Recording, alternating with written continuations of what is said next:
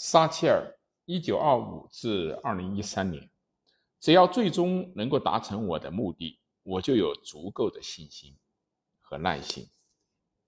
玛格丽特·撒切尔一九五九年首次进入议会，一年后发表了首次演讲。一九七零年，时任教育大臣的撒切尔在接受采访时曾经说过：“女性领导保守党或女性成为首相。”还要等待很多年。我认为我这个时代不会发生。仅仅九年以后，他接替了工党的詹姆斯·汉拉卡拉汉成为首相，并入主了唐宁街十号，长达十一年两百零九天。在此期间，他改变了英国的政治、经济和社会风貌。他是一百多。五十多年来在位时间最长的首相，也是英国的首位女性首相。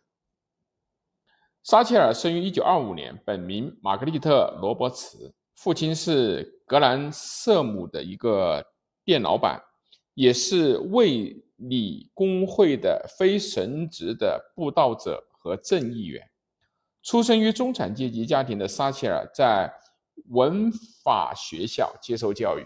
在获得牛津大学的奖学金、短暂从事化学研究之后，他接受了律师培训。一九五九年选举中，他精明、富裕、坚定地支持他事业的商人丈夫丹尼斯的鼓励下，撒切尔获得了芬奇利的保守党议席。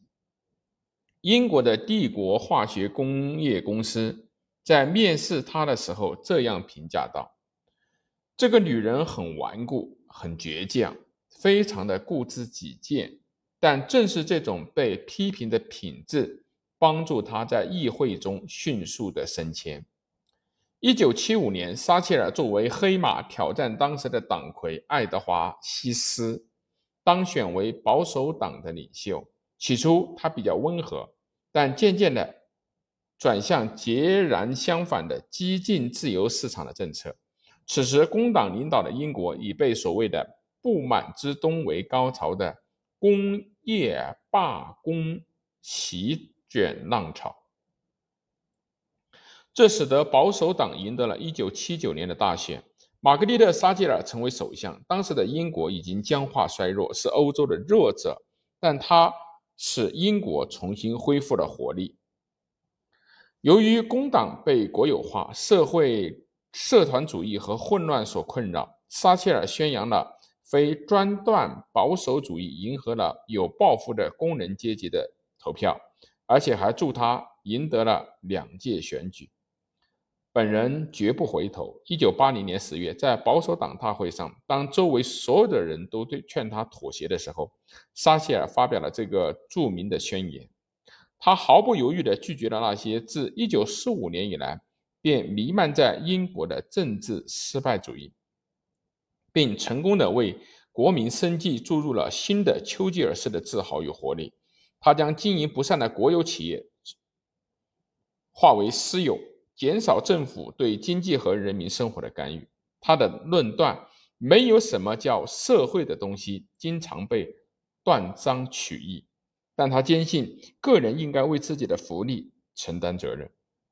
一九八二年，阿根廷军事占领了马尔维纳斯群岛，英国似乎不可能跨越八千英里，大约有一万三千公里的海洋发动战争。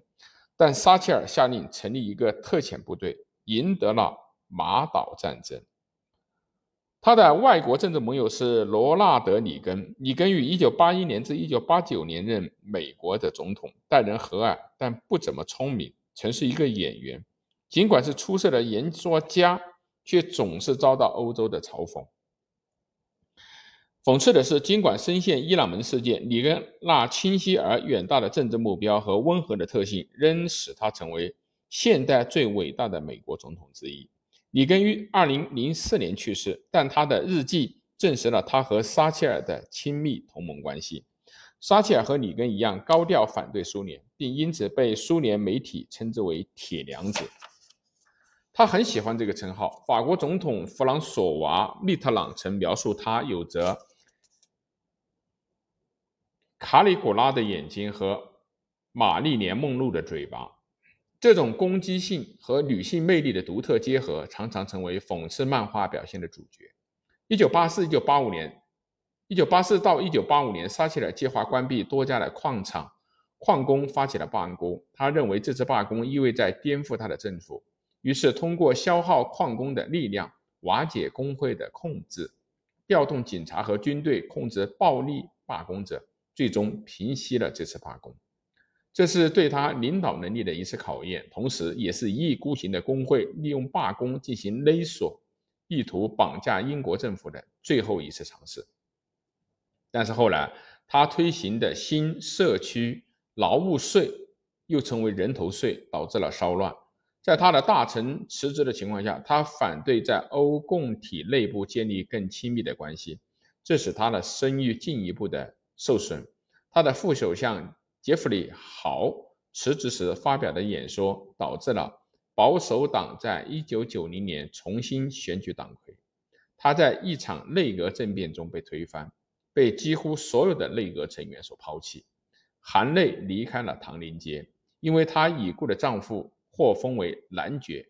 她以撒切尔男爵夫人的身份在上议院任职。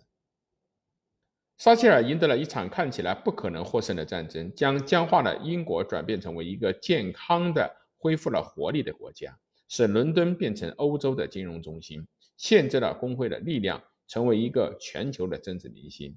他是无可比拟的。